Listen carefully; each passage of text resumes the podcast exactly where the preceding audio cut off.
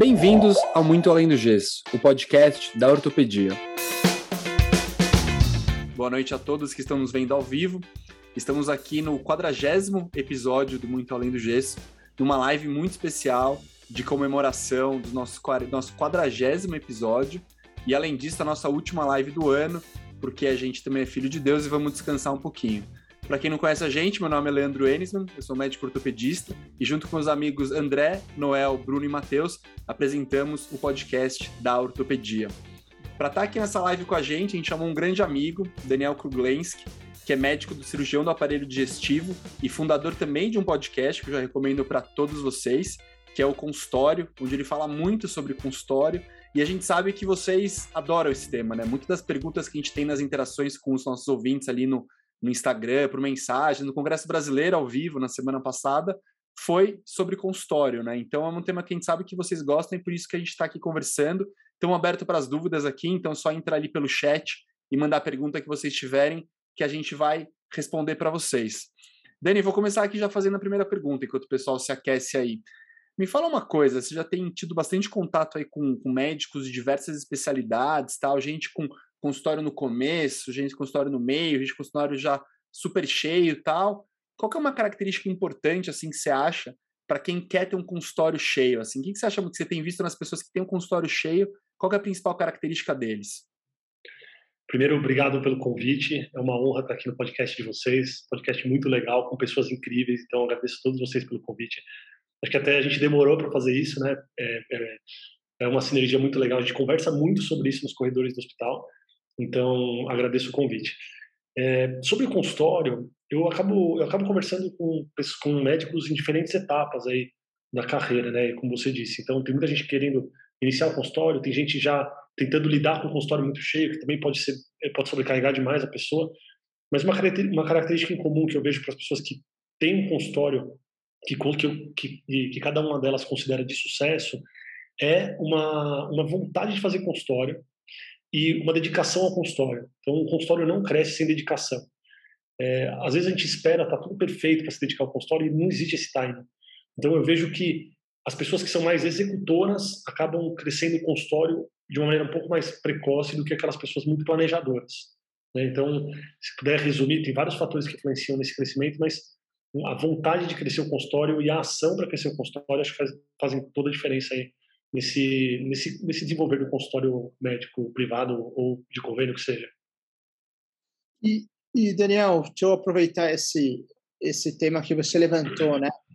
Assim, muitas vezes os médicos se formam, fazem residência, fazem um plantão aqui, outro ali, de certa maneira eles arrumam algumas coisas fixas, e o consultório não deixa de ser uma maneira que o médico acaba empreendendo muitas vezes. Quando esse estalo aconteceu com você? Quando você falou, não, eu preciso focar no consultório, eu preciso me dedicar, e o que você fez? Eu acho que talvez seja o primeiro passo que o pessoal vai perguntar, assim, não, tá bom, vou ficar lá sentado, vou ficar olhando para o teto, mas como é que eu vou fazer para o paciente chegar na minha frente?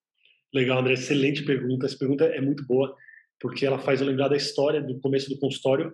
E o, que, o estalo que me deu para começar a ter um consultório foi quando eu perdi o segundo paciente. Então, um paciente me procurou, era um conhecido, de clube e falou: eu preciso operar, eu não lembro o que, era, mas eu preciso operar alguma coisa.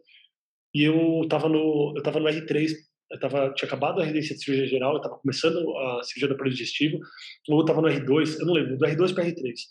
E eu encaminhei para um outro colega, era uma cirurgia simples, sei lá, uma hernia, alguma coisa relativamente simples para quem já estava se formando, e eu, eu encaminhei para um outro colega. Eu falei: olha, é, passa com esse outro colega aqui, ele vai te atender e tal. E isso me criou uma pulguinha atrás da orelha. Eu falei, será que eu não poderia eu ter atendido essa pessoa e chamado alguém para me ajudar, alguém mais experiente, e realmente ter feito o consultório? E aí, no mês seguinte, teve um caso de novo, foi novamente a mesma, era o mesmo problema, então, não lembro se era hemorroida se era vesícula, mas era a mesma coisa. E eu, no momento que eu fui encaminhar para esse outro colega, que era da mesma, da, mesma, da mesma especialidade, um pouquinho mais velho, falei, peraí, por que eu não vou atender essa pessoa? Eu já tenho CRM, né? Eu já tenho, eu já tinha, eu já estava é, obtendo o título de cirurgião geral, né? De, da especialidade da, da residência de cirurgia geral. Eu posso atender esse paciente. E aí, que, o que eu fiz foi alugar uma sala, um período na Teodoro Sampaio, que é do lado do HC. Eu fui procurar, eu saí andando, fui procurar consultórios médicos, eu vi um consultório grande. Eu entrei, bati na porta, falei com a secretária, ela disse que tinha tinha espaço lá, doutora Mara, o Torrino, E eu conversei com ela, ela falou, não, você pode atender, pode pegar uma sala aqui. Tinha um monte de otorrino que atendia lá, não tinha nenhuma outra especialidade. Eu peguei, era uma terça-tarde, né? terça-tarde, quarta-tarde, mas faz muito tempo. E eu fiquei lá com essa sala alugada é, por uns dois anos, mais ou menos. E no primeiro ano, eu atendi acho que três pessoas, né? No primeiro semestre, no primeiro ano, três pessoas. No segundo ano, eu atendi dez pessoas. Assim, nenhum, quase nenhum pago, né? É o primo de não sei quem, é o funcionário da casa de não sei quem. As pessoas vão mandando e você vai atendendo meio que de favor, pelo reembolso e tal.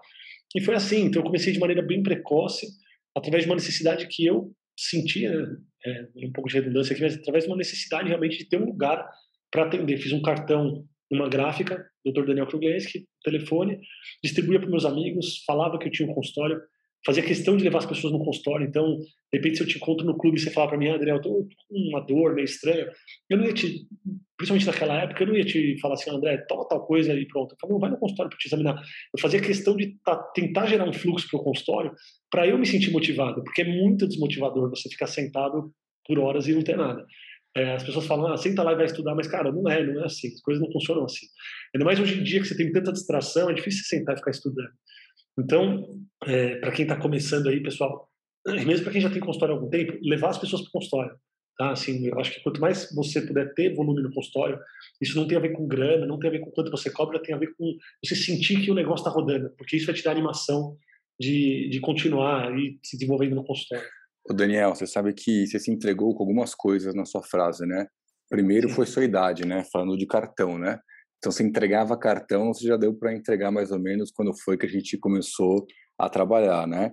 Segundo que é, do clube é verdade, viu? Eu encontrei ele no clube uma vez, eu tava comendo, e ele falou, pô, você passa mal, qualquer coisa passa no consultório tal, tinha alguma indigestão, iprazola, então realmente... Não, Acho que não foi assim não, não foi assim não. Eu pedi um prato, tipo arroz, feijão, não, pega um, pega um sanduíche, acho que é melhor. Calagem, né, não pega um, pega um, É, não, puta, eu, vou querer uma água. Não, pega, pega, pega essa salada de salmão que tá com uma cara maravilhosa. Eu vou, eu vou, te, eu, não, eu vou te interromper nessa fala, Vou falar que assim, isso mudou um pouco no meu consultório. Então, antigamente era assim, né? Tudo eu queria levar para lá porque eu queria sentir que eu tinha movimento. Hoje, o que eu puder resolver sem ir para o consultório, para mim é melhor.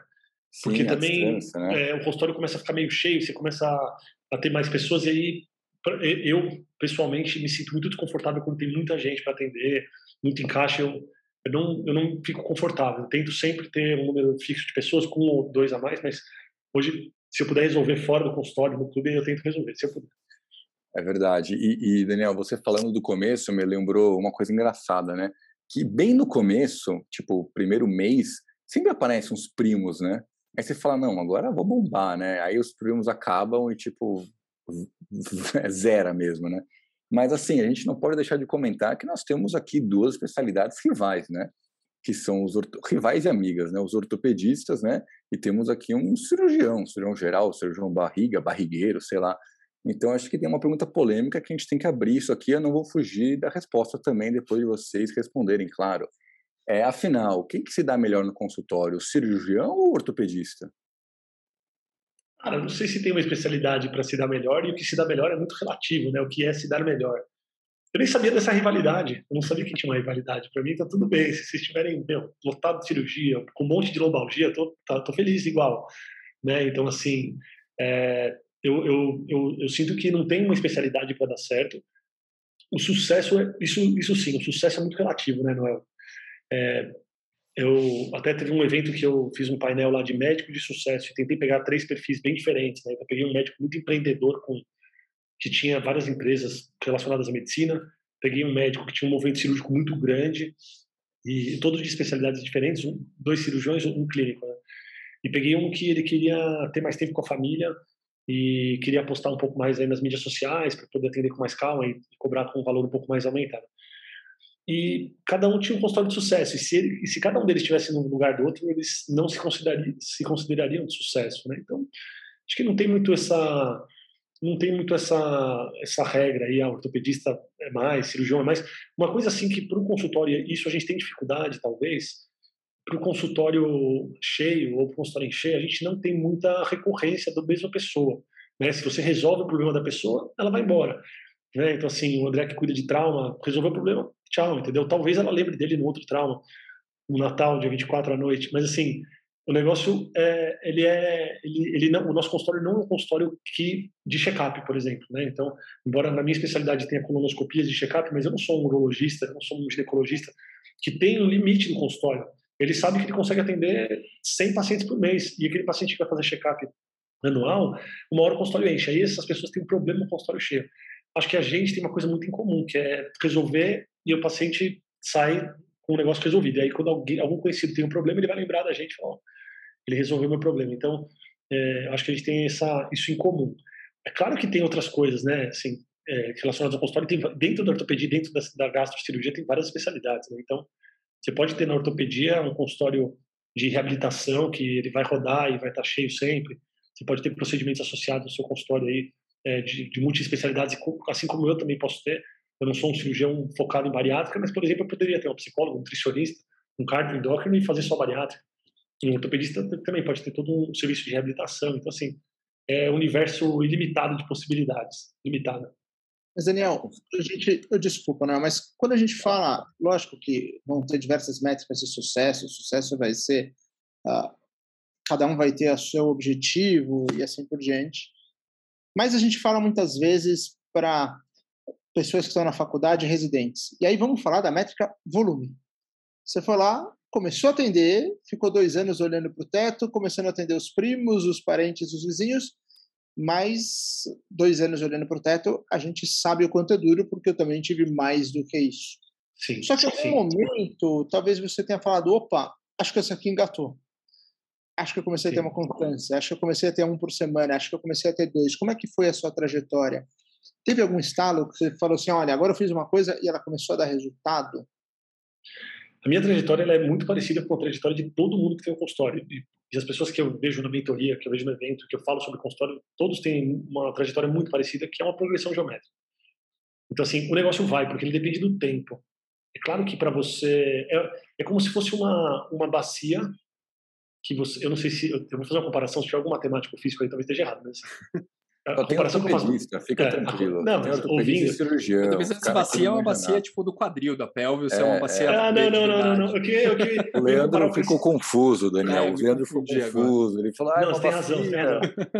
Não, o que, eu, o que, eu, o que eu, a comparação que me veio à cabeça é assim, eu tenho um balde que eu preciso encher de água, e no começo o nosso consultório é uma gota pingando ali. Uma hora ele vai encher. Se for gota a gota, pode, pode demorar 10 anos, mas ele vai encher.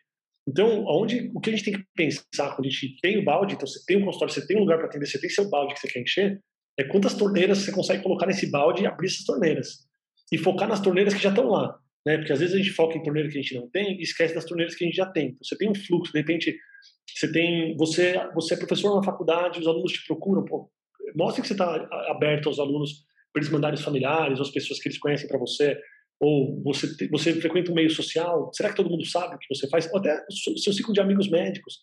A gente não lembra da especialidade das pessoas, as pessoas se formam, cada um toca a sua vida, a gente não lembra, eu não lembro da especialidade certinha de vocês. Sei que vocês eu convivo sempre, mas né, mesmo os meus amigos ortopedistas, às vezes eu não lembro quem faz joelho, pé, ombro. Então, assim, lembrar as pessoas e tentar, então, primeiro, é, ver o fluxo que você tem e reforçar esse fluxo, atender muito bem, porque esse fluxo ele vai dar essa, esse enchimento aí no balde. E segundo, tentar olhar para as outras oportunidades. E, e, as mídias sociais estão aí, né? Então, é inegável é, a gente é inegável a gente a gente é, saber que o Google e as mídias sociais eles eles crescem o consultório, eles podem crescer o consultório, tem prós, prós e contras, mas assim quem fecha muitos olhos para isso acaba perdendo, né? Então, aquela o meu avô é médico, né? Meu ele já é aposentado, tem 90 anos ele atendeu a vida inteira na Lapa, convênio, assim, na porta do consultório dele tinha lá, do lado, né, doutor Elias Kirschman, alergologista, clínico.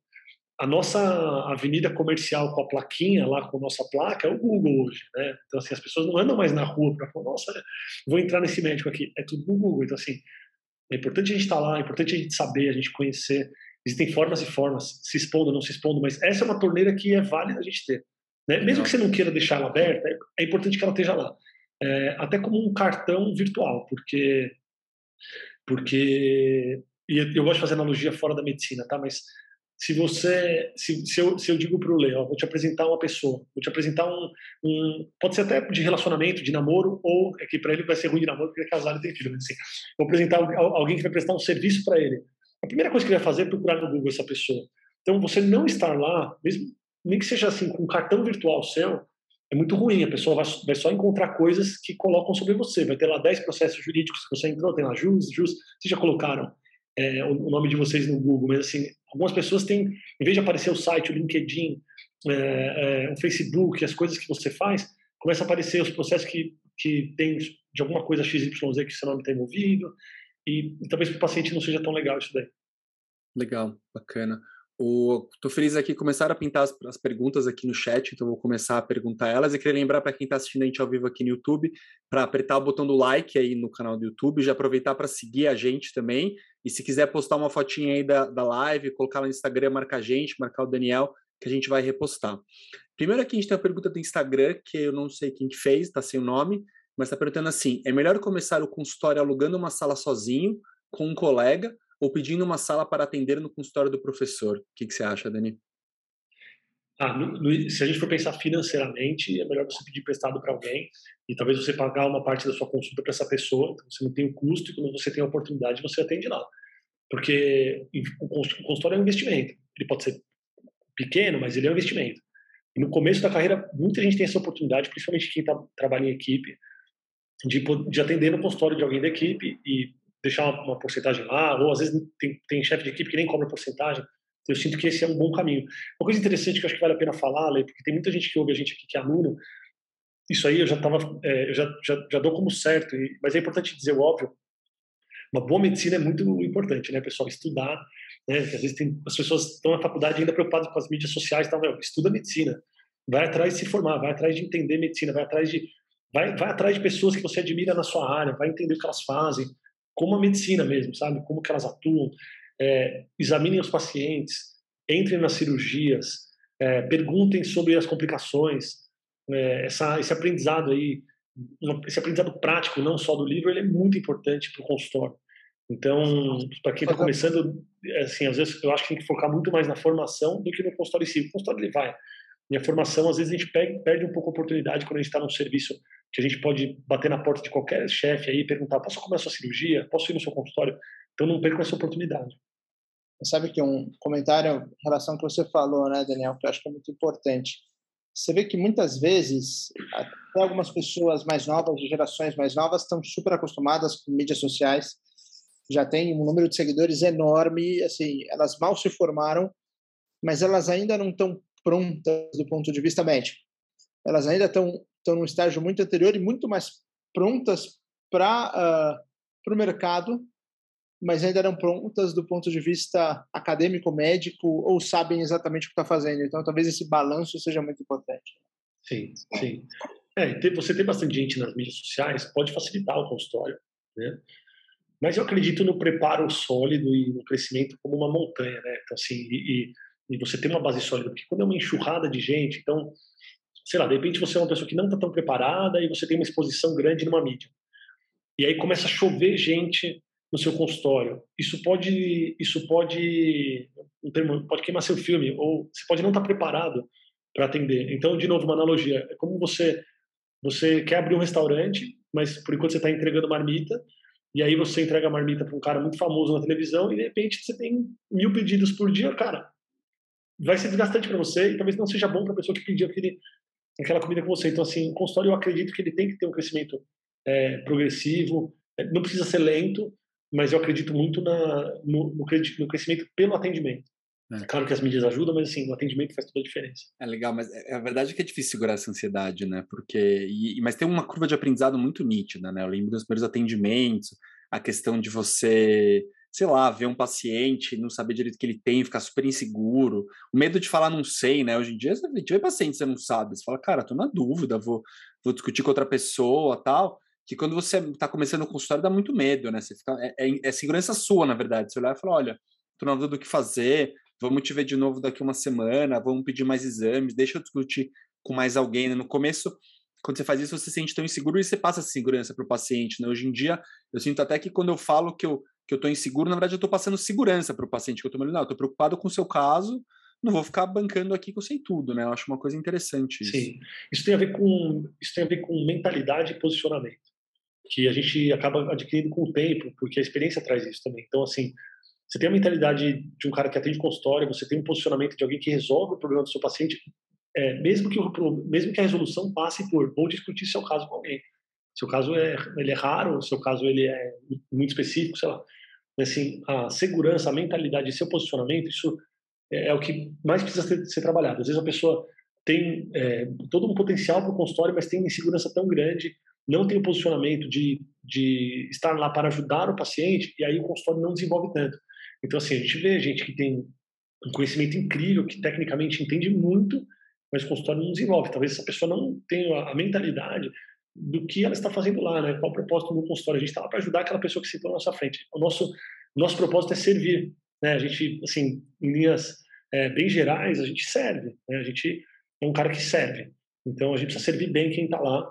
E a gente, óbvio que a gente tem todo o conhecimento para poder servir da melhor maneira possível, mas a gente não pode esquecer que sem o paciente a gente também não é nada, né? Então, é, essa mentalidade do consultório de ajudar, ela é muito importante. E, essa, e a insegurança é algo que é, pega para muita gente. Então, falando um pouquinho sobre a segurança e insegurança, a gente precisa estar seguro até do que a gente não sabe. Quando você estiver seguro que você não sabe tudo, é maravilhoso. Se você tiver a expectativa de que você precisa saber tudo para fazer um bom consultório, você nunca vai fazer um consultório. A gente não sabe tudo. Então, para quem está ouvindo a gente aí, pessoal, estejam seguros de que vocês não sabem tudo, estejam preparados para ajudar é, genuinamente quem procurar vocês, que isso já faz a diferença a pessoa que está sentada na sua frente ela vai sentir né, que você quer ajudá-la de qualquer maneira. E você acha que tem muita gente que faz consultório que não, assim, você acha que a pessoa que faz consultório e eventualmente não vai bem, ela pode ser treinada?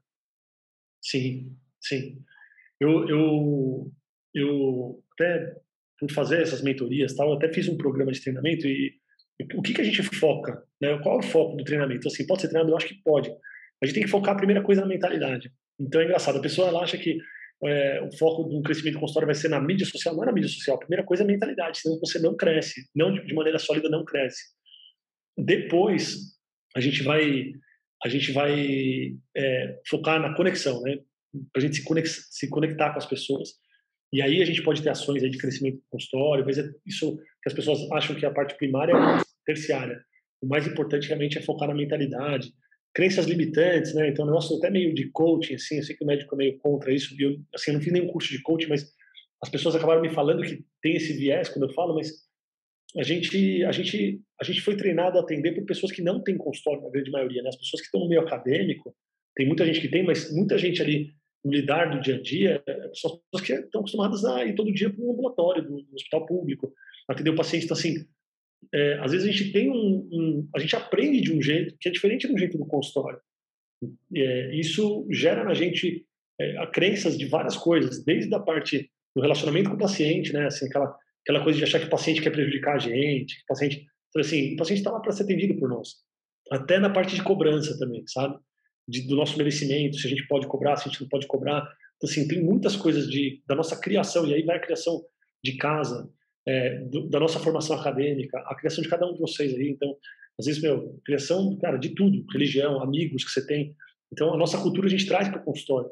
E às vezes, sem perceber, tem alguma coisa que a gente faz, que a gente acredita que é o certo, que a gente aprendeu com os nossos pais e tal, que trava o nosso crescimento. Então, o que eu gosto de fazer com essas pessoas é tentar é, é tentar abrir a cabeça, falar assim, e se fosse possível você fazer diferente? Será que você gostaria de fazer de outro jeito? E a pessoa fala, oh, se eu pudesse, eu faria isso. Mas o que, que te impede de fazer? E aí você vai ver o que impede está dentro da pessoa, sabe? A grande maioria das coisas, das vezes. Legal. Então tem esse lado meio de mentalidade e de atitude e de autoconhecimento. Bacana. Então, começando a ter mais perguntas aqui no, no YouTube, então vou fazer aqui. Primeiro, boa noite para Ana Clara, que mandou boa noite para a gente.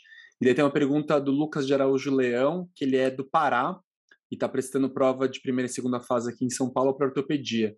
Ele queria saber o quanto o investimento em estrutura física do consultório uh, influencia e deve ser priorizado no início da carreira, em relação então à estrutura física do consultório. Olha, no início, é, é claro que tem situações e situações, né? E a gente precisa a condição de cada um, mas eu não acho que um investimento grande no início da carreira é essencial para o crescimento.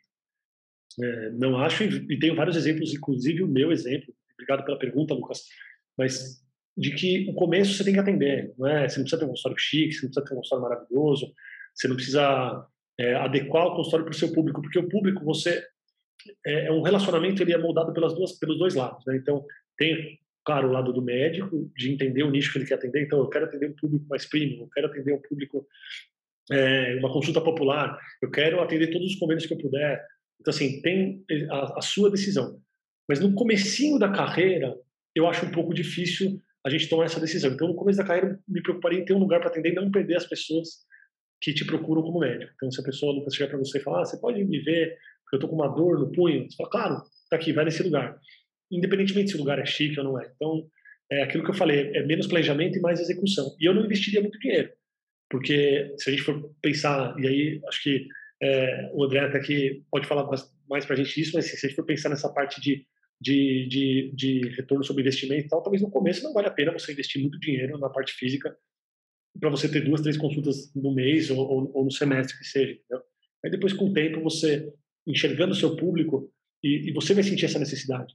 Ó, preciso melhorar isso, preciso melhorar aquilo. Aqui já está pequeno para mim. Ou aqui está legal para mim. Eu preciso trazer mais gente. E aí você vai mudando. Mas no começo eu não me preocuparia com isso, não. E, e acho que felizmente tem outras soluções, né? Assim, que você não precisa mais realmente comprar a sua estrutura. Você pode alugar estruturas muito boas e, e com baixos com investimento relativamente baixo. Perfeito, com certeza. Sim, você é, tem, hoje você, você, tem consultório, desculpa, você tem consultório volante em vários hospitais. Você tem, você tem, é, você tem, como é que eu esqueci o nome do, eu esqueci o nome do, você tem coworking médico e assim são super finos e você só vai pagar se você usar também. Assim, dá para você fazer, é muito legal, tem uma estrutura incrível. É, eu realmente, o que o André falou é verdade. Hoje a gente não precisa se preocupar com esse investimento inicial, nem deve. É. Não, acho interessante o que você falou de ter um lugar logo, porque eu lembro, é, eu fiz residência nas suas clínicas, que é um lugar de SUS, que é onde muitas pessoas fazem residência, e muitas vezes a gente levar um conhecido, um amigo lá para o SUS, né? Você fala, poxa, tipo, você tem um lugar já para atender, para levar para um lugar melhor, já está começando a criar a tua clientela, né? Faz total sentido. E agora tem mais duas perguntas aqui do YouTube que são meio parecidas, já vou fazer juntas, então. Então, Luiz Eduardo Schmidt está dando boa noite, perguntando se ele acha se a gente acha possível uh, não atender por convênios no início da carreira e começar direto pelo particular, uh, ou começar pelos convênios é um caminho inevitável.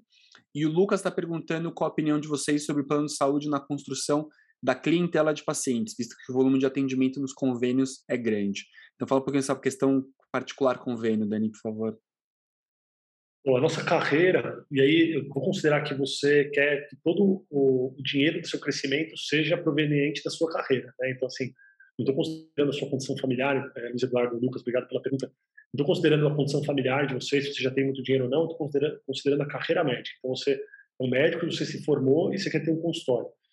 Você vai precisar, no começo, é inevitável, você vai precisar ter fontes de renda. Né? Então, assim, se você abrir uma porta para um consultório no começo da formação, você cara, você vai morrer de fome, você não vai ter nada. Quais são as fontes de renda? Cada um pode ter a sua. Então, você pode ter uma equipe que você auxilia, você pode ter um plantão que você dá, você pode continuar de assistente dentro do serviço, você pode, cara, tem um milhão de coisas, né? Na verdade, é, é ilimitado o número de coisas que você pode fazer, mas no começo você vai precisar realmente fazer várias coisas para poder crescer seu consultório. Respondendo especificamente a sua pergunta, você pode focar só no particular? Pode. Pode. Se você quer colher batata no futuro, você tem que plantar batata.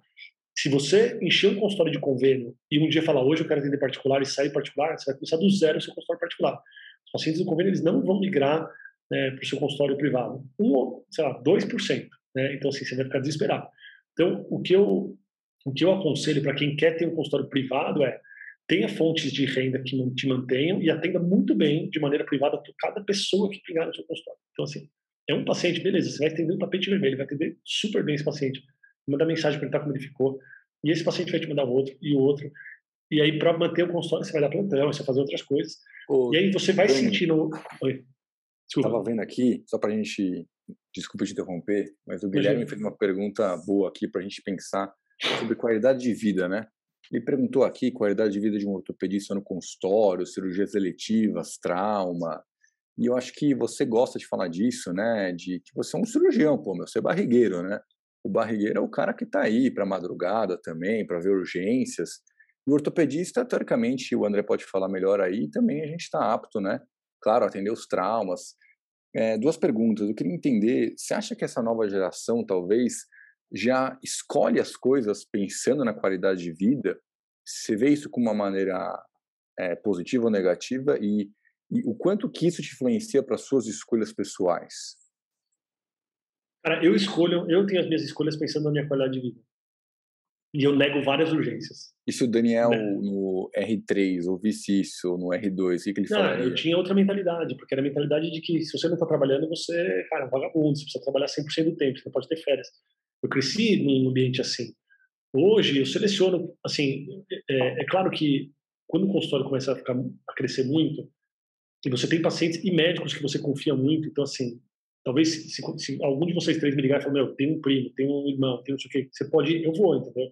porque eu tenho um relacionamento com vocês, mas mas eu posso dizer não também. E hoje eu falo bastante não. Eu falo bastante não. E o não, ele é, quando eu falo não para isso, para essa urgência, eu não tenho realmente perfil da urgência, não sou um cara que gosta da urgência. Embora quando eu vou fazer urgência, cara, eu me dedico, e eu sei que eu faço direito que eu faço, mas assim, eu não gosto. Se eu falo não, eu estou fazendo um bem para o paciente, porque eu não sou um cara que estou de plantão, eu iria de um jeito meio contrariado, ou numa situação em que não está boa para eu atender esse paciente, então, por diversas vezes eu falei não. Então, acho que eu sou da nova geração, né? mas eu, mas eu, mas eu falo não. Assim, é, agora é claro que as eletivas demoram um, tempo, um pouco mais. Entregou né? o cartão físico, Dani. Você não é da é. nova geração, cara. Você, não, então... entregou, você entregou sua idade, pô. É claro que é claro que é claro que um consultório com eletivas demora mais, né? Demorou para o consultório ter eletiva toda semana. É, mas a urgência também não é uma coisa fácil, né? A não ser que você esteja atrelado a um serviço uma urgência no consultório privado, de ligarem para o seu nome, de se ligarem para você falar, você tem uma urgência, é uma coisa que, que vem sempre. Aí você precisa definir se você quer ou não fazer cobertura no hospital que tem um volume, e aí sim você vai ter os dias, os dias específicos, você vai operar bastante. As eletivas também, assim, Guilherme, é, ainda na sua pergunta aí, de repente, é, em alguns ambulatórios que atendem convênio de hospitais menores, é, você consegue sim operar eletiva, e eu, e eu não, numa fase de transição na minha carreira, eu operei muito eletiva, é através de um convênio de hospital, né? Você, você atende no hospital, o repasse vai para o hospital, eles te pagam, meu, atendi para a direto, isso aí, é, essa demanda existe, né? Então, é, tem inúmeras possibilidades. Mas, mas é, eu não sei, assim, para mim, se hoje eu falar, eu quero atender trauma, eu precisaria me associar a algum hospital, pegar uma cobertura é, do plantão e torcer ou estar tá preparado para chegar aos traumas. Então, nem sei se tem mais trauma do que eletivo. Não sei, não sei se uma opção de trauma é mais simples ou mais fácil de ter volume? Não sei, acho que talvez não. Mas eu acho que existe um, um mito aí na cabeça de muitas pessoas que você, atendendo clientes particulares, você teria uma qualidade de vida maior. É, eu vejo muita essa associação. E, e, é uma coisa que eu falo, né? Eu até participei de um programa de mentoria ali atrás, foi muito interessante. Acabei fazendo a mentoria com um clínico que, que era um recém-formado e que tinha essa ideia. Ele falou assim: não, eu não quero, eu quero ter qualidade de vida, eu tenho um custo baixo, eu vou atender um consultório, eu vou atender só particular. Eu falei, bom, se você vai atender particular, você vai cobrar mais do que um convênio paga. É, vou cobrar mais. O paciente vai ter seu celular? Vai. E quando ele te ligar à noite, o que você vai fazer? E quando ele precisar de você do lado dele, você vai falar, agora não, eu estou descansando? Uh, então, eu acho que isso é, assim, isso eu posso garantir até por experiência própria, que é um mito absurdo. Eu até discordo frontalmente disso. Eu acho que você tem que escolher os seus objetivos, mas eventualmente, se você talvez queira mais qualidade de vida, se você participar de um serviço público ou de um convênio, você vai ter muito, mas muito mais qualidade de vida do que se você é um médico particular dedicado a paciente particular. Você vai Sim, fechar a porta às sete da noite e vai para sua casa. Aqui Sim, a porta não está fecha. Concordo 100%, a porta está aberta, e, mas algo que a gente precisa fazer nessa trajetória de um consultório privado é, é dividir o trabalho. Então, Sim. assim, a gente carrega nas costas muita coisa e, e como que a gente consegue ganhar tempo? Ah, eu quero qualidade de vida. Beleza, tudo que você puder dentro do seu consultório privado é, terceirizar ou ter uma equipe te ajudando, faça isso para você poder ter o tempo de atender o seu paciente. Porque nesse crescimento, eu acho que todos vocês vivenciaram, vivenciam isso, chega uma hora que a gente se sente muito sobrecarregado, quando você tem que fazer tudo no consultório. E sobrecarrega, é isso que o André falou, o consultório privado vira um inferno. Né, assim, eu já vi de médico falar, olha, levei 10 anos para montar minha clínica, eu tô, eu tô há 10 anos querendo me desfazer da minha clínica, eu não aguento mais as pessoas me ligarem. Né? Então, assim, a gente precisa se preparar para o crescimento também, porque senão a gente, vai ficar, a gente fica louco, e, e, e realmente não é simples. Talvez você dá, você trabalhar num, numa UTI de segunda a sexta, das 7 às 7, seja mais tranquilo em relação ao seu final de semana, Mas, seu tempo livre, Dani, certamente. Você falou do telefone, lembrei de uma coisa. Eu estava no Congresso Brasileiro aí semana passada com um amigo meu, e aí eu estava com ele conversando, tal, sobre a residência, e aí tocou o celular dele, né? Tava do lado dele, eu falei, pô, atende aí, cara. Aí ele falou, não, não vou atender. Eu falei, porra, como assim? Atende aí, meu. Sei lá. Aí ele falou assim, não, eu não vou atender, eu não atendo, eu não atendo um número que eu não conheço. Eu falei, como assim, meu? Eu fiquei chocado. falei, porra, toca no meu celular, eu sempre atendo. Depois, ele, ah, mas não, é, não liga muita propaganda? Ué, realmente liga, mas, porra, às vezes é um paciente, sei lá. O cara, não, eu não atendo o telefone. Então, de duas uma, né? Ou ele está nesse nível que o Daniel comentou, realmente, que as ligações estão sendo muito numerosas e o consultório realmente está sobrecarregado, ou realmente tem uma estratégia boa para falar com pacientes particulares, né? Vamos torcer para que tenha sido a primeira, né? É, existe uma estratégia que, e eu utilizo ela também, assim, você já avisa o paciente qualquer coisa, pode me mandar um WhatsApp. Então, eu, várias vezes, assim, tem muita ligação que não é do paciente, que é uma ligação de vendedor, uma ligação de, sei lá, de coisa errada. Então, sempre que foi paciente meu, isso é experiência minha, tá? Sempre que veio, sempre que um paciente ligou e eu não pude atender ou não atendi, a mensagem de WhatsApp veio instantaneamente, cinco minutos depois. Então, não sei se a gente tem necessidade de atender todo mundo, embora quando a gente está no consultório é empolgante, né? Você, o paciente ligar, você atender é um negócio legal, um negócio que move, pô, tá rolando o negócio. Mas hoje, com a facilidade do meio de comunicação, se eu não atender, eu recebo e-mail, eu recebo WhatsApp, minha secretária recebe mensagem, então não me preocuparia tanto em ficar 100% disponível é, naquele segundo. Isso é, uma, isso é uma coisa que vem também da nossa formação, né? Da, da gente ter a obrigação de responder naquele segundo, naquele minuto, tudo que chega para gente. Se você não é um cara que está na cobertura do plantão, se você não é um, é, não tem uma especialidade que trabalha com urgência aí de vida ou morte, você não é um cara que vai fazer passar um cateter, fazer um cateterismo, você é um cara de um consultório letivo, talvez se o paciente tiver uma urgência que precisa ser resolvida em 15 minutos, vai ser alguém no pronto-socorro que vai resolver, não você. Então dá para você fazer uma academia sem olhar no celular, dá para você ficar uma ou duas horas aí um pouco mais tranquilo. Mas tudo é um balanço de perdas e ganhos. É é claro que tem paciente que, que vai te ligar e você não vai atender e vai falar, não, eu não quero, eu quero um médico que está mais disponível. Tudo bem, não dá para ter tudo. Sabe? Eu, eu acho que quando a gente abraça tudo, é muito ruim para a gente, para nossa saúde. Sabe? Depois de um tempo, no começo é ótimo, mas depois de um tempo desgasta muito. Legal. Até eu já vou recomendar que o Dani tem um, um, episódio do podcast dele que eu já vi que fala sobre essa questão do WhatsApp, que eu achei super legal. Peguei várias dicas boas, acho que o pessoal vale a pena ler, é, ouvir lá depois. E temos uhum. mais uma pergunta aqui legal no YouTube da, da Stephanie Marinho, que inclusive é, já participou com a gente aqui no, como convidada do podcast. Obrigado, Stephanie, por estar vendo a gente aí, ouvindo a gente que está perguntando se dá para ter consultório particular fora de grandes capitais. Isso é uma pergunta que eu vejo bastante, né, Dani? Pessoal às vezes tem a impressão que só aqui em São Paulo, no Rio, nas capitais dá para ter. Você tem tido contato aí com médicos do Brasil inteiro. Dá para ter consultório particular em cidades menores, no interior, em capitais fora do, do Sudeste? O que você tem visto? A resposta inicial é sim, dá. Mas a luta que você vai fazer para mostrar o valor percebido para aquele paciente de que vale a pena ele passar com você fora do plano, porque existe uma cultura muito grande né, do plano de saúde no interior e tal. Assim, é uma luta para você mostrar valor e para o paciente falar, cara, vale muito a pena passar com o Dr. Daniel aqui, é uma consulta diferenciada. Então, assim, se você não focar na entrega do valor, você não consegue é, deslanchar um consultório privado fora do convênio, é, capitais aí fora do, do, Sudeste. Mas tem muita gente fazendo. Tem muita gente crescendo. E quanto mais gente, mesmo que seja da mesma, da mesma especialidade que você, quanto mais gente tiver consultório é, não atrelado ao convênio, isso vai aumentando a cultura dos pacientes de procurar um médico que consegue atender com mais calma, que consegue dar uma atenção maior, porque o volume é muito grande para esses convênios. Por mais que tenha médicos excelentes no interior atendendo o Unimed, e tem muita gente muito boa. É, eu até falei o nome da Unimed porque, cara, é sabido que a Unimed ela domina aí é, o, o interior, mas às vezes a pessoa não consegue fisicamente dar atenção, sabe? Porque não tem esse tempo, é muita gente, o volume é muito grande. Então, mostrar o valor para o paciente, mostrar por que você é diferenciado, isso pode sim é, abrir um caminho para o consultório privado fora né, de grandes capitais, né, ou fora do Sudeste. Então, eu, eu acho que é válido é, é, ir atrás. Eu tenho dois ou três episódios do podcast que entrevisto médicos que saíram de São Paulo. Uma Thalita, cardiologista, foi para o Espírito Santo. Tem o Pedro, que foi para o interior de São Paulo. Eu tenho, tenho mais alguém. Que, que é ortopedista, por sinal. É, isso, que é ortopedista.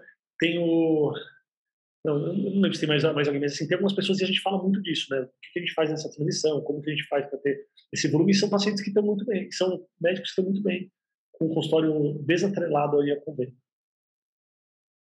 Mas não é fácil, tá? Não é fácil. E é uma luta diária. Mas dá. Obrigado pela pergunta, Stephanie. Eu tenho uma outra interessante. A gente falou muito para as pessoas ou da nossa idade ou mais novas, tá? A gente acha que até. Mas muitas vezes a gente pega um pessoal que é um pouco mais velho. E aí surge uh, um pouquinho essa dificuldade de se posicionar, de entrar nesses canais, de entrar nas mídias digitais. Quanto que do seu dia a dia, quanto que das suas consultas, elas não são agendadas por telefone? Você tem esse número? Telefone, eu acho que. Quantas não são por telefone? Quase todas não são por telefone. A maioria delas é tudo via WhatsApp. É, o WhatsApp é o telefone, né? Assim, o telefone fixo da pessoa ligar e quer marcar. Olá, quero marcar quarta-feira com o doutor Daniel. Quase, é muito pouca gente. Mas tem um negócio interessante, André, e, e que eu pensei agora, assim. Por exemplo, o meu consultório, né, eu tenho 41 anos, é, e a gente se formou em 2004. É, o, o, meu consultório hoje, ele tem, sei lá, 5, não chega a 10% o volume de pessoas que vêm através das mídias sociais. Tá? Eu acho que não chega, eu acho que 5%, eu tenho esse dado, eu tenho todo mundo que liga lá e que marca e tal. Então, assim, eu tenho 95% dos pacientes que vêm do networking que eu tenho, que vêm dos próprios, dos próprios pacientes. E aí eu sinto que se eu tivesse um telefone fixo já com esse network, talvez o consultório ele continuasse a se desenvolver. Né? Assim como o médico mais antigo que não quer entrar nessa jogada de mídias, talvez ele não precise mesmo. Mas, cada vez mais, o paciente quer a facilidade, né? Parar. Assim, você quer marcar um serviço. Você quer contratar um serviço qualquer. Pode ser médico, mas pode ser um encanador para sua casa. Se você puder não sair do celular e só clicando já resolver, é muito mais fácil de parar, liga para o telefone fixo, assim, pega o papel e caneta, anota aí os horários. Então, assim, é, assim, a gente facilitar a vida do paciente ajuda muito. Então, certamente, quem não está imerso nisso vai acabar perdendo um pouco os pacientes, que hoje tem uma dinâmica muito rápida, mas não sei se o consultório acaba por causa disso, porque já tem um volume, tem pacientes que, que gostam, que tem, por algum motivo, essa, esse vínculo com, com esses médicos que não têm essa, esse foco nas mídias. Colocando aqui, Dani, tem uma pergunta interessante do Gabriel Oliveira, que o Leandro comentou aqui, né? Vocês veem muitas diferenças nas outras carreiras cirúrgicas, além da ortopedia? não sei, aí respondendo uma coisa inicial, eu acho que a cirurgia geral é, e as suas subespecialidades, acho que elas são bem semelhantes à ortopedia. Talvez no dia a dia muda alguma coisa ou outra, Talvez a ortopedia tenha um pouco mais de tratamento conservador, às vezes o cirurgião fica um pouco mais no hospital e tem esse engajamento com a equipe multi, que a Protop também tem, mas acho que é meio semelhante. Não sei, eu acho que uma carreira bem diferente que eu vejo talvez seja neurocirurgia. Eu vejo algum, tem um grande amigo meu que é neurocirurgião, eu vejo que eu acho que esse esse é, gap que tem entre a formação e o consultório dele está sendo muito longo. Não sei se pelas escolhas dele ou se pela especialidade, né? Então, eu acho que eu citaria a neurocirurgia como talvez um caso é, é, um pouco à parte. Não sei se alguma outra carreira cirúrgica poderia se diferenciar, não sei se alguém quer comentar. É, claramente, sim, na grande maioria das, em todas, na verdade, especialidades cirúrgicas, o, se a gente for pensar num, num jeito bem macroscópico, não em detalhes, assim, você precisa atender bem aquela pessoa, precisa confiar em você e marcar uma cirurgia com você. Né? Isso é o que acontece com o cirurgião, qualquer especialidade. Mas tem especialidades como neurocirurgia, como, como é, cirurgia cardíaca, que, que existe uma cultura assim de ir no cara que é o cara mais velho. Então, assim, realmente no começo é uma luta muito mais difícil para esses médicos, né, os neurocirurgiões, cirurgiões cardíacos, cirurgiões pediátricos, de ter um volume no começo, porque as cirurgias são mais complexas mesmo, requerem um grande tempo de, de aprendizado, de curva de aprendizado. Então, essas pessoas já estão atreladas no serviço e elas entram como auxiliares por muito tempo. Né? Eu lembro é, quando a gente passou de residente na cirurgia cardíaca, que, meu, assim, a pessoa ela ia ser o cirurgião depois de 50, 55, 60 anos, negócio realmente longo. Então, talvez pela complexidade das cirurgias. Mas de uma linha, de linha, em linhas gerais, todo cirurgião tem isso, né? precisa atender bem para poder indicar a cirurgia. Né? Cirurgião de consultório, né? Eu acho interessante isso, até a gente já falou sobre isso antes no podcast, que da nossa área de ortopedia até entre as subs tem um pouco de diferença. Então, por exemplo, na minha área quadril, que às vezes tem uns pacientes mais idosos, com artrose, eu sinto que eu comecei a, a, operar mais pacientes mais velhos recentemente. No começo do consultório, eu, eu atendia basicamente a artroscopia de quadril, que é outra cirurgia que eu faço, que daí são pacientes mais novos, e próteses de pacientes para fazer prótese de jovens, às vezes necrose, umas outras coisas. Então, dentro da própria sub até faz, faz diferença. E agora temos mais uma pergunta aqui da, do Lucas de Araújo Leão, que é o quanto os programas de residência de ortopedia ajudam ou atrapalham na construção da clientela, relação médico-paciente, networking, e a grande CH, CH do que eu entendi o que é, necessária das residências, a carga horária, é, necessária das residências cirúrgicas, é, influencia positivamente ou negativamente nesse aspecto, e daí o Gabriel concordou com a pergunta, até porque ele falou que está num dilema de prestar prova perto de casa em outros grandes centros. Interessante a pergunta, o que, que você acha? Sim, é, isso, é, isso é, é uma pergunta bem comum. É claro que o foco na residência é a formação. Então, quanto mais cirurgia você tiver, o volume, você não está muito preocupado aí, aí tem clientela. Mas o networking e o consultório de quem muda de lugar, muda de especialidade, ele é muito mais difícil. Então, você faz medicina numa cidade, todo mundo sabe que você é médico. Aí você se forma, vai fazer residência em outra, tem todo um networking na sua sala de médicos que está crescendo junto.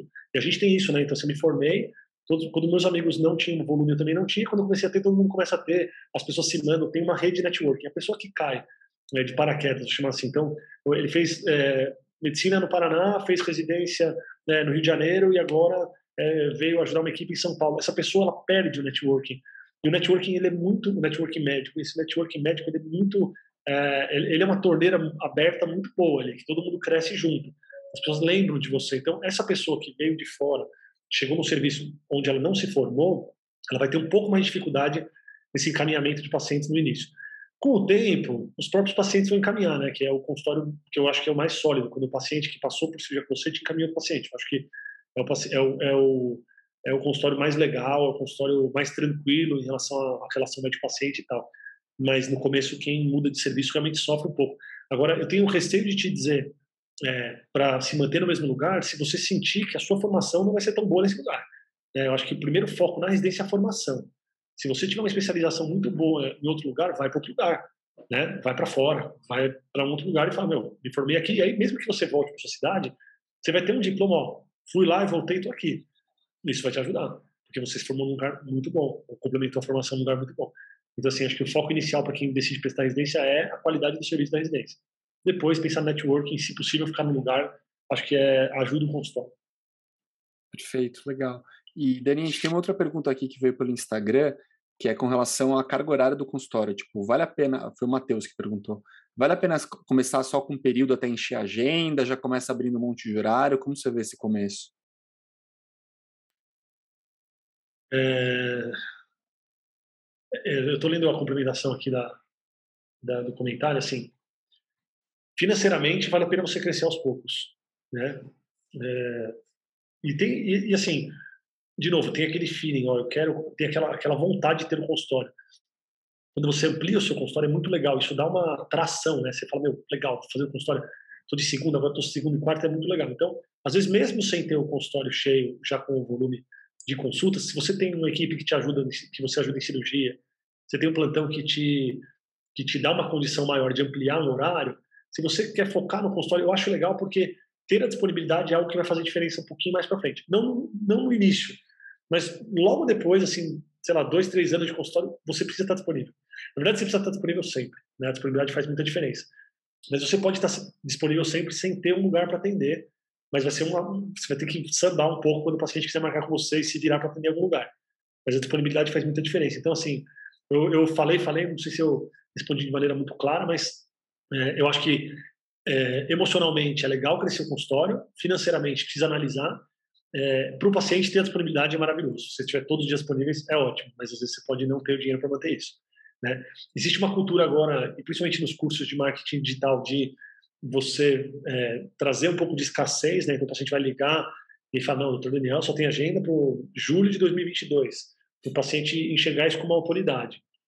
Acho um pouco complicado, né? isso muita gente faz, eu acho um pouco complicado, principalmente para quem atende uma comunidade, atende um nicho, porque as pessoas se falam e, e, e, uma coisa que o médico tem de principal é a reputação, né? Então, assim, a nossa reputação é o que a gente tem. E destruir a reputação fazendo uma coisa que não é o certo, pode ser em um segundo você pode desandar um consultório muito legal. Então, eu não gosto muito dessa cultura deliberada de fazer essa escassez assim gigante.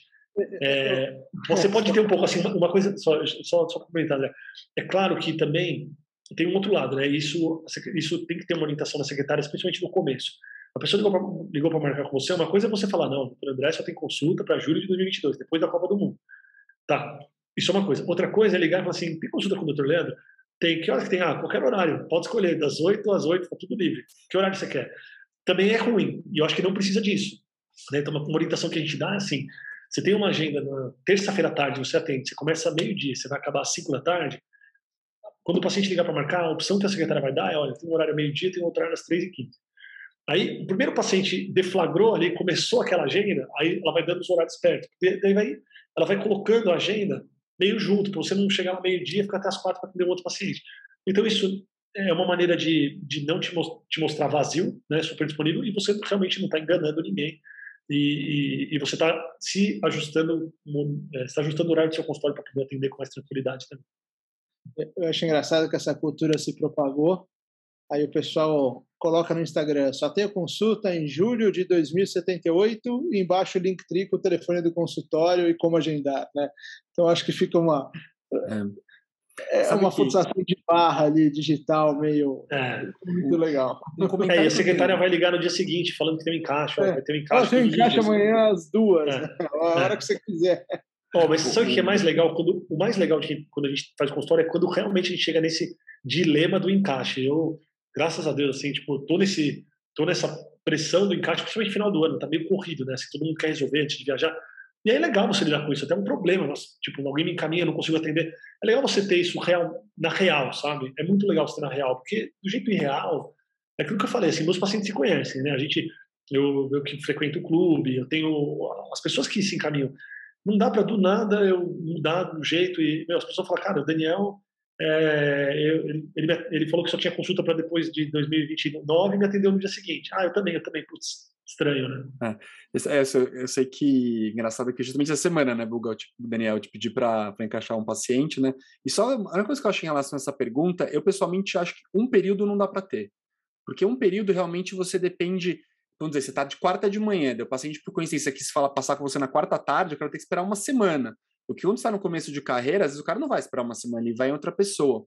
E eu lembro de uma coisa quando eu fazia um período só numa clínica que eu trabalhei bastante tempo, teve uma paciente que veio lá um dia, dela falou assim, doutor, eu tô há dois meses para passar com você e não estava conseguindo. Eu falei, pô, minha agenda não é tão cheia, né? Você não está conseguindo? Ela falou, não, porque quarta tarde é meu rodízio do carro, então eu não conseguia vir de quarta tarde. Então tem fatores extra gente que às vezes você não consegue lidar. Então, pelo menos ter duas opções eu acho importante.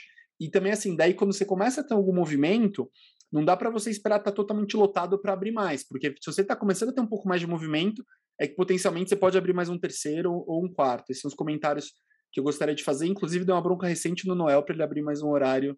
Ele está tá aqui, pode pode pode estar tá de prova disso daí. Obrigado, Leandro. Foi muito, Olê, foi muito legal. Cara, foi, foi muito legal você falar isso, porque toda vez que me perguntavam isso, eu lembrava do meu começo, né? Que eu tinha que alugar um período, né? Que eu alugava na Teodoro, eu tinha que pagar um período. Cara, você pode ter três períodos e se você não usar, você não pagar no coworking, por exemplo. Sim. Então, assim, você ter a disponibilidade é muito legal. E é muito importante. É muito importante. Isso que você falou é essencial. Assim, você, ter, você ter um lugar para atender o paciente. E, assim, a nossa, a nossa profissão, ela é... é o, o, volume do consultório, ele é cíclico. Ele tem altos e baixos. Mas isso eu vejo com todo mundo, tá, pessoal? Quem quer se dedicar ao consultório, só melhor, o volume só melhora. Pode ser que você tenha meio mês ruim, mas, assim, mês ruim... É, desse ano, cara, foi o mês bom do ano passado e isso ele é uma gangô, ele é um tobogã invertido.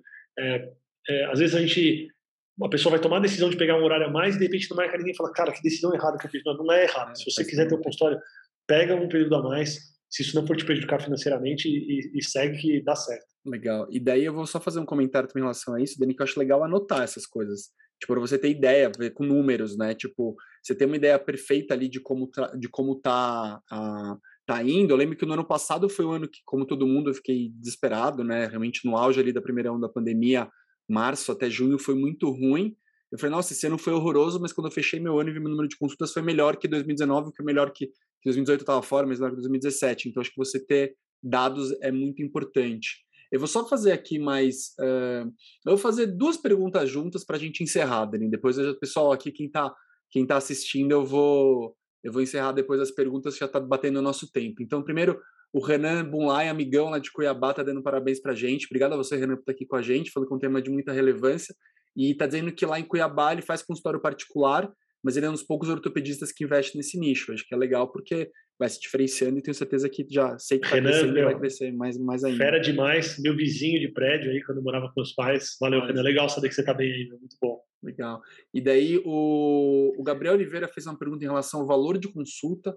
Uh, quais você acha os critérios para aumentar o valor? Uma pergunta bem difícil, eu me pergunto isso constantemente. E o Lucas está perguntando para como trabalhar a gestão de carreira, marketing, finanças durante a residência. É um tema muito importante, mas pouco discutido. E o Alessandro Ono está só dando parabéns para a gente, que está acompanhando todos os episódios, é sempre uma aula. Obrigado a você, Alessandro, por estar tá aqui com a gente. Então, o Gabriel perguntando em relação ao valor de consulta e o Lucas com relação a essa gestão de carreira. Dani, o que, que você acha? A pergunta do um Lucas... Abraço pro Cello. Um abraço para o Cello, que está assistindo. Que, ô, Tchelo, um abraço. Você sabe que eu não consigo ver quem tá. Quem, quem, eu não tenho esse link aqui, não sei nem quem está assistindo, mas um abração, Tchelo. É, e vamos que vamos. Ó, a pergunta do Lucas é uma pergunta que a gente tem que fazer um outro episódio para falar, né? Gestão de carreira. O que, que a gente faz de gestão de carreira marketing? Tipo, a gente tem que é, fazer um outro episódio. Dá uma, ó, dá uma maratonada no podcast, no meu podcast, aqui no podcast também.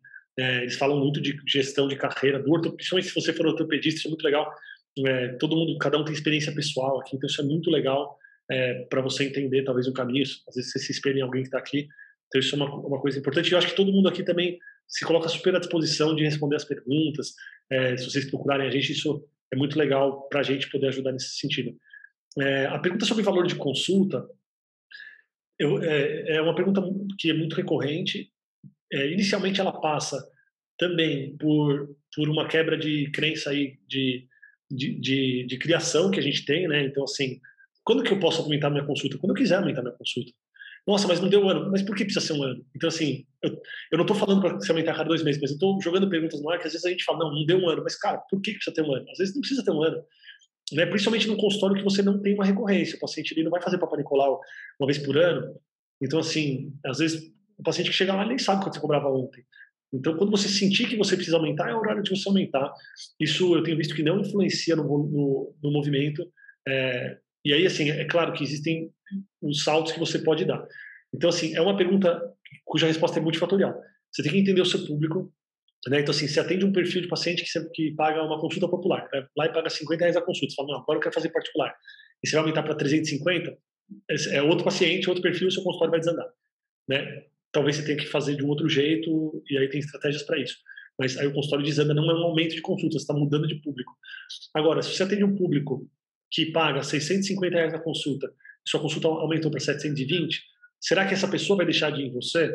Ou será que ela vai enxergar é, você com uma autoridade maior por esse aumento do valor? Então, são perguntas que ficam no ar e eu já respondo assim que é, quando você tem um público é, que pode pagar um bom preço, esse aumento ele não interfere muito nesse volume é, do, do, consultório. E assim, você tem que sentir que você está satisfeito com o que você ganha. Quando você começa a ficar insatisfeito, é que você tem que parar e pensar, opa, será que não está na hora de aumentar? Outra coisa importante é ver os colegas da região, né? Os seus colegas, qual é o preço que eles cobram, no, no, lugar que você atende, na especialidade que você atende, com o público que você atende. Porque às vezes você, naquela sensação de querer é, ter mais paciente porque você cobra menos, você tem aqui, eu vou marcar consulta com o André, com o Noel e com o Leandro. Vou ligar no mesmo lugar que é o Centro de Ortopedia além do gesso. Aí eu ligo lá e aí eu falo, ah, eu queria marcar com vocês, qual o valor da consulta? Aí tem lá, o Lê tá 700, o André tá 680 e o Noel tá 320. Se eu sou um paciente do perfil de 600 e pouco, eu não vou no Noel, eu vou decidir entre o Leandro e o André, entendeu? Então, assim, às vezes tem uma, fala, uma falácia de, ah, o valor mais baixo faz vir mais pacientes. Se você mudar o público, sim, mas se é o mesmo público, não. É, eu, eu, já falei, ó, igual eu, eu, eu, tô, eu reformei um apartamento agora, né? a gente mudou de apartamento. E aí a gente pegou um monte de, de serviço, né? Contratar o cara que faz tudo. Aí veio os orçamentos. Meu, veio um orçamento muito aquém daqueles orçamentos que são caros. Você fala, meu, esse aqui eu não quero. É mais barato? É, mas eu não quero. Porque, não sei porquê, pode ser que o cara seja excelente, mas eu não quero, entendeu? Então, dependendo do nicho que você escolhe, esse aumento do valor não faz tanta diferença. Eu acho que tem muito mais a ver com o incômodo seu e com a sua vontade de aumentar e achar que você já pode cobrar mais. Legal. É isso. Dani, é, que tem um pessoal aqui, a hora que se resolveu se manifestar, que está aqui assistindo a gente, tá dando parabéns, o Cássio Trevisani, Marcelo Altona, grandes amigos. E o Renan falou uma coisa interessante aqui, um comentário que eu achei que é o present pitfall dele, que se um médico de especialidade que só atende particular e me encaminha o paciente dele, o encaixe é obrigatório, independente da agenda. É um círculo vicioso. Interessante, né? está fortalecendo uma, um, uma, uma, amizade, uma, um relacionamento com alguém que também está tendo no seu mesmo nicho. Faz bastante sentido. Então, batendo uma hora de live aqui, então vamos encerrar. Dani, antes de encerrar, quero passar para você o microfone para fazer uma consideração final e depois a gente acaba. Quero, quero agradecer o convite, foi muito legal, é muito proveitoso. Enquanto, enquanto a, gente, a gente debate esses temas de consultório, eu também aprendo demais. Eu tenho insights do meu consultório, nossa, aqui eu preciso mudar, isso aqui já dá para melhorar. Então, assim, é muito legal falar sobre isso. É, queria parabenizar vocês pelo podcast. Eu vejo a entrega de vocês, é muito legal a interação de vocês, assim, até o perfil das perguntas. Cada um tem um perfil diferente e isso traz uma dinâmica muito legal para quem ouve o episódio. Isso é muito bom mesmo.